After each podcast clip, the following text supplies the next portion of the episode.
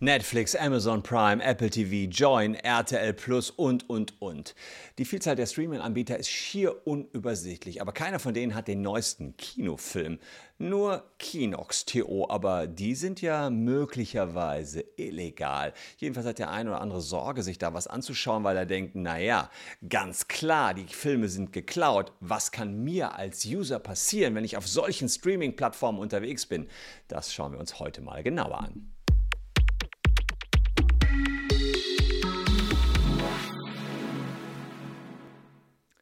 Hallo, ich bin Christian Solmecke, Rechtsanwalt und Partner der Kölner Medienrechtskanzlei Wildeborger und Solmecke. Und ich würde mich über ein Abonnement dieses Kanals freuen, denn euch hilft es weiter, weil ihr rechtlich up-to-date bleibt. Und mir hilft es weiter auf meinem Weg zu einer Million Abonnenten. Und wir befinden uns in der Special-Woche, die Special Sommer WBS Edition. Ich darf aus dem Taschenanwalt vorlesen, meinem neuesten Buch. Gibt es als Hörbuch oder eben als ganz normales Buch. Ans Buch kommt ihr über den QR-Code. Und ich habe heute das Recht vom Verlag bekommen, euch etwas vorzulesen, ohne dass es eine Urheberrechtsverletzung ist. Denn natürlich, ich habe das Buch zwar geschrieben, aber alle Rechte dem Verlag eingeräumt. Der musste mir jetzt wieder das Recht einräumen, dass ich euch das vorlesen darf. Aber der Olli Kuhn vom Yes Verlag ist eine coole Socke und hat gesagt, ja, wenn du es raushauen willst, hau das raus, Christian. Wir haben ja 270 Seiten, da kannst du auch mal zwei Seiten vorlesen. Oder ein paar mehr. Na gut. Es ist Freitagabend. Ihr habt eine lange, anstrengende Woche hinter euch und schafft es gerade noch so mit Freunden auf die Couch.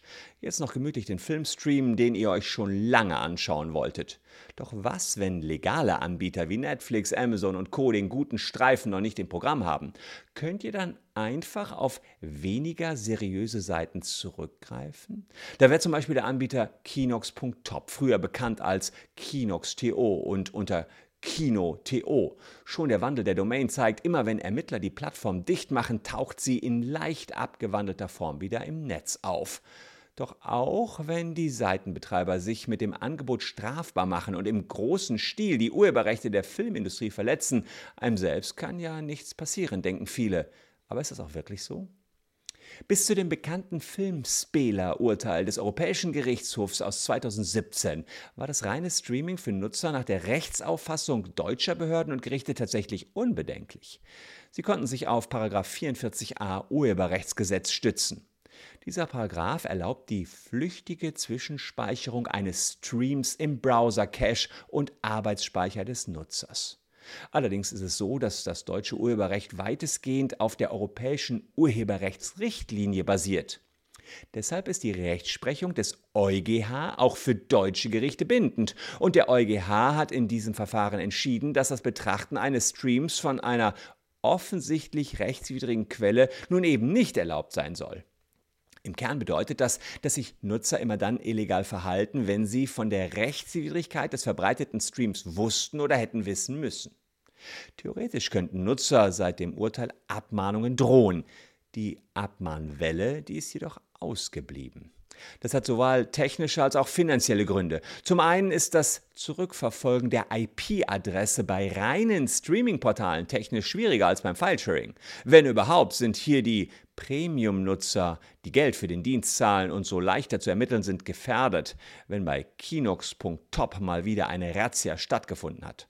Doch selbst dann dürften die Rechteinhaber, anders als bei den File-Sharing-Verfahren, kein Interesse daran haben, euch abzumahnen.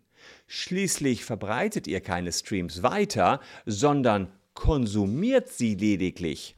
Sie könnten von euch also nur den Preis für ein Kinoticket fordern.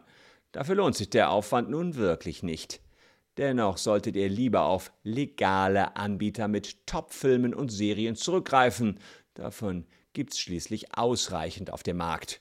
Und was den neuesten Kinofilm angeht, auf den kann man doch ruhig mal ein paar Wochen warten. Das war äh, wieder ein Kapitel aus dem Taschenanwalt im WBS Sommerprogramm. Und äh, wer mehr dazu wissen will, schaut in die Caption. Da haben wir einen Link zu dem Buch und auch zum Hörbuch. Und wer vom Facebook-Datenleck betroffen ist, der checkt das jetzt hier. Neuer QR-Code. Ah, da könnt ihr direkt schauen, wenn ihr betroffen seid, kriegt ihr 1000 Euro, die wir versuchen von Facebook geltend zu machen. Wir haben schon über 6000 Leute, die sich dem angeschlossen haben. Wer weder vom Facebook-Datenleck betroffen ist, noch Bock auf den Taschenanwalt hat, der hat vielleicht noch Bock auf diese beiden Videos. Liebe Leute, zieht sie euch rein. Sie sind kostenlos und werden von mir für euch produziert. Wir sehen uns dann an gleicher Stelle morgen schon wieder. Bleibt gesund. Danke, dass ihr meine Gäste wart. Tschüss und bis dahin.